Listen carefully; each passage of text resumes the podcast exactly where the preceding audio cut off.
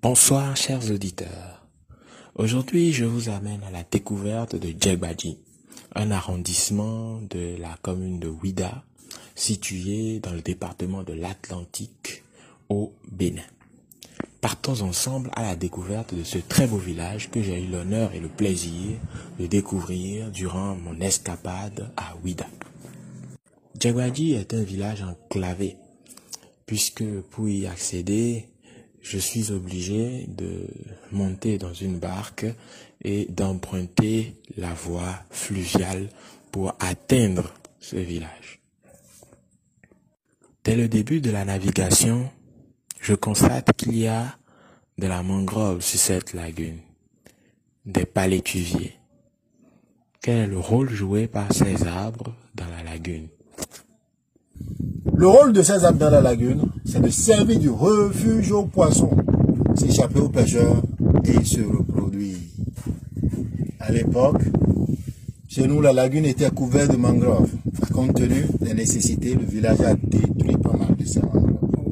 Maintenant, les dispositions étaient prises et ces arbres sont protégés.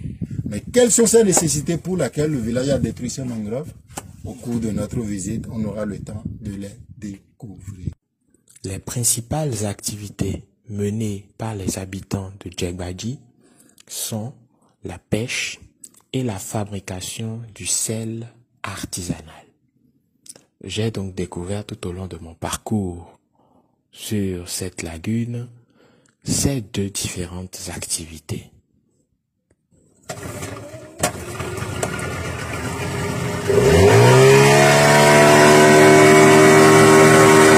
En poursuivant la navigation sur la lagune, j'aperçois des appâts qui apparaissent à la surface de l'eau. À quoi servent ces appâts? Les crabes sans l'odeur des appâts ils viennent s'accrocher. Et quand on tire la ficelle, ils tombent dans le filet, on les ramasse. Les gros crabes là Il y a les moyens, il y a aussi les gros. C'est les crabes d'eau, ce que nous avons l'habitude d'appeler en langue nationale asson. Voilà comment on pêche. C'est donc grâce à ces appâts que les hommes du village capturent les crabes. Et donc cela participe à l'activité de la pêche dans le village. Nous accostons sur une rive du village.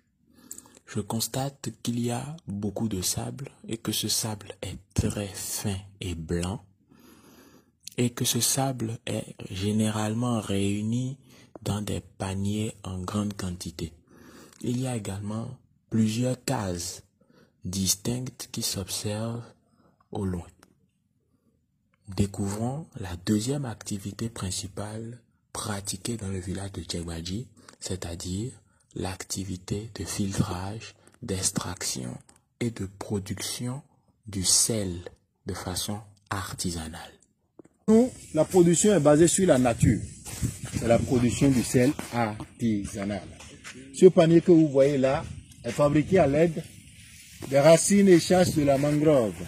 L'intérieur du panier est cimenté à la terre, c'est-à-dire la boue de la lagune. À la base du panier, nous avons du sable marin, en plus un tissu étalé à la surface pour pouvoir filtrer. Alors après avoir atteint la surface de la terre, on le met dans le panier. Rajoutez l'eau de la lagune pour laver, c'est-à-dire dissoudre tous ces cristaux de sel que contient le sable, qui ressort dans l'eau par le noir.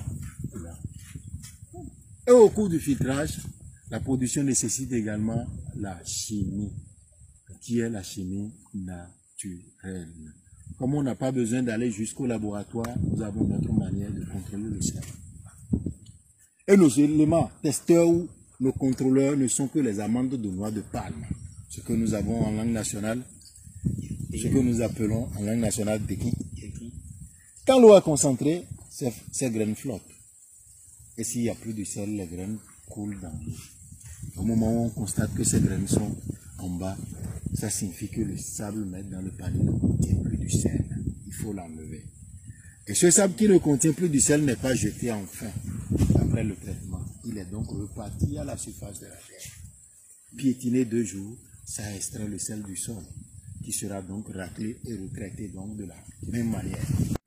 Partons donc à la découverte de l'activité d'extraction, de filtrage et de production du sel artisanal à Djegwadji. Bonjour maman.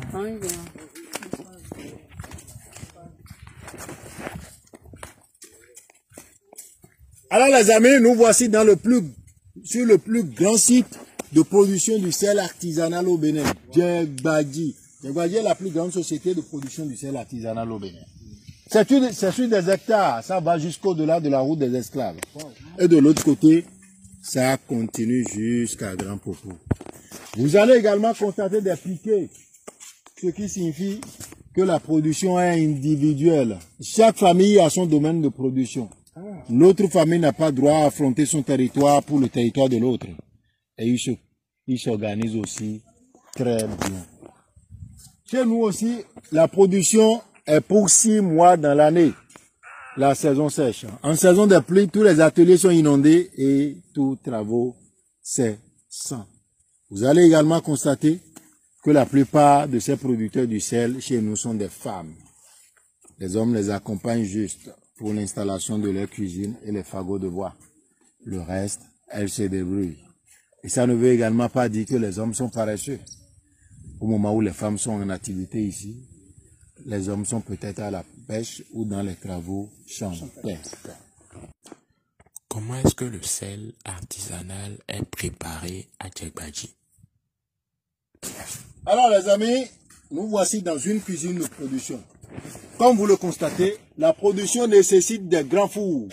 Ça dépend également de la manière dont on a construit sa cuisine pour installer son four.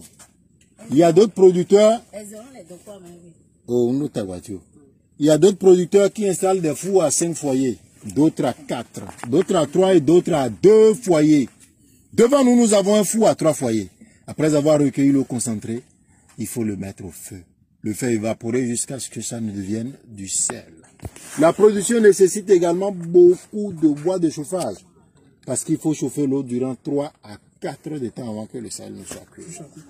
Tout à l'heure, je viens de dire qu'à l'époque, la lagune était couverte de mangroves.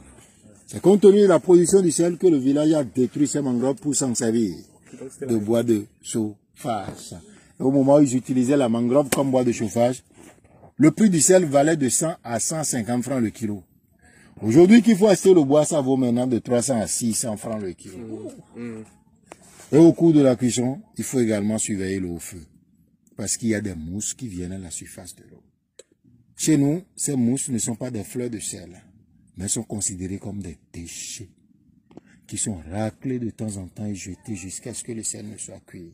Et comme on le dit donc dans les études, que l'eau bouillie à un certain degré, tous les microbes sont tués, le sel est consommé sans problème. Et c'est également un sel qui est iodé naturellement. Et le vrai nom de ce sel, c'est collagène. Quand vous entendez collagène quelque part, voilà son identité. Qu'est-ce qui différencie le sel artisanal de Djebadji des autres sels? Si vous, vous voulez vous approvisionner ici maintenant, vous êtes sûr que vous êtes à la source. Il y a la production du sel à gros grains qui est amené au moulin. Il y a plein de moulins maintenant qui écrasent le sel. Soit disant que c'est le naturel. Même quand vous allez sur le marché, il y a d'autres vendeuses ou vendeurs qui vendent leurs produits à un prix différent par rapport aux autres. Et aussi, vous allez constater que l'imitation est, est, blanc pur. oui. Voilà. Donc, le, le sel naturel n'est pas tout blanc. Sinon, la question que moi je me posais, c'est de savoir comment est-ce que les industriels, est-ce qu'il y a des industriels qui viennent ici s'approvisionner en sel, qui revendent dans les supermarchés? Parce que moi j'ai l'habitude de voir dans les rayons de plusieurs supermarchés sel naturel et tout. Est-ce que ça arrive que ces femmes-là soient encouragées par ces commerçants, ces industriels-là? Encouragement chez nous, nous on ne connaît pas ça. Tu fais ta production, c'est pour toi, tu vends, c'est fini. Je ne sais même pas s'il y a des industries qui viennent encourager ou bien quoi, je ne sais pas. Mais il y a des ONG qui viennent pour, euh, pour l'aide de ces producteurs. Donc ils sont en train de, de chercher à aller changer le fou compte tenu de, la destruction des, forêts et, tout. Donc en dehors de, ces, de ces ONG, je ne sais pas s'il y a des industries qui font le commerce, qui viennent encourager. Ça, je ne sais pas. Alors, je j'ai effectué cette visite en compagnie d'Emmanuel, de Henri et de Gildas. Alors, j'aimerais avoir rapidement vos impressions sur ce que vous avez vu sur euh, euh, les cuisines artisanales de fabrication de sel à Djegbadji. Emmanuel. Bonjour Foumine, ça va, j'espère. Moi, j'ai beaucoup apprécié la visite. Je trouve que c'est très intéressant. En fait, à cette production agroécologique du sel naturel et, et bio. Donc, je trouve que c'est vraiment formidable ce que ces femmes font et qu'il y a lieu de leur venir en appui et de les encourager à mieux faire. C'est franchement formidable. Merci Emmanuel. Gildas, qu'est-ce que tu en penses de ce que tu as vu aujourd'hui? Alors, je pense que d'abord, la, la, la production du sel naturel au Bénin ici n'est pas valorisée. C'est la première remarque que je fais. Et je crois qu'il faudrait que les autorités, en fait, prennent en charge ces, stru- ces structures-là qui s'occupent de la production. Parce que là, en fait, c'est essentiellement familiarisé, en fait. Euh, C'est des familles, en fait, qui s'occupent de leur propre production et qui vendent. Voilà. C'est ce que je pense en quelque sorte. Merci Gildas. Henri, s'il te plaît, qu'est-ce que tu as qu'est-ce que tu as retenu de ta visite de cette structure usine de fabrication de sel? Ah ben, c'est, c'est, c'est fantastique. C'est fantastique. Et la particularité de, de- de- du sel de Djekbadji, c'est, nous l'avions vu tout à l'heure, c'est, c'est que c'est, c'est entièrement bio, c'est entièrement naturel. Il n'y a pas d'additifs, il n'y a pas de, de, de- d'éléments, d'autres éléments chimiques qui complètent. Tout est naturel. Et moi, je- j'estime que euh, actuellement, nous avons besoin de ce type de sel. Euh, le travail est fantastique. L'endroit aussi, le cadre est vraiment idéal. C'est ça. Voilà. Merci Henri. Sur le chemin du retour, nous apercevons des habitations en terre dure. Qu'est-ce qui explique ces constructions?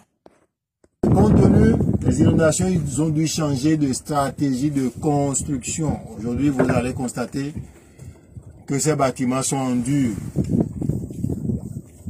Chez nous, à Djabadji, nous avons également des saisons ou des périodes d'inondation. La dernière fois était en 2016, jusqu'à ce que la route des esclaves ait inondé.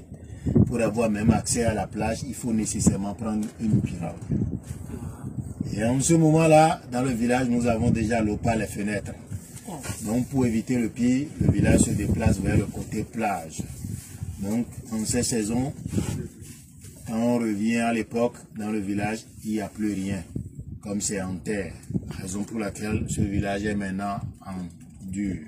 Le seul moyen d'accéder à ce village, c'est la pirogue. C'est également un village qui a été fondé depuis 1741 par les ethnies Popo. Dernière étape de notre balade sur la lagune de Djebadji, la visite d'un reposoir. servi à midi, on a dû créer ces entrées dans les mangroves pour le repos de midi. Et comme on le constate, c'est un endroit calme.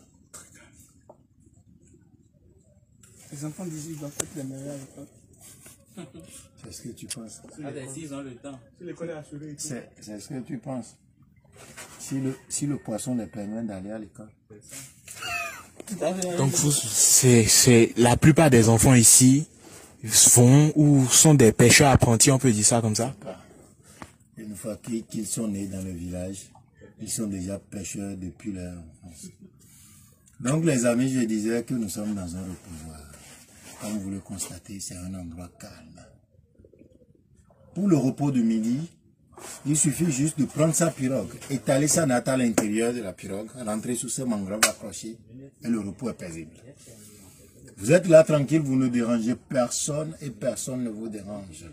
Et comme chez nous aussi à Djegbaji, nous n'avons pas des animaux sauvages ni agressifs, on ne craint rien. Il n'y a pas de crocodile, il n'y a pas de serpent, il n'y a pas de caïman, il n'y a pas d'hippopotame.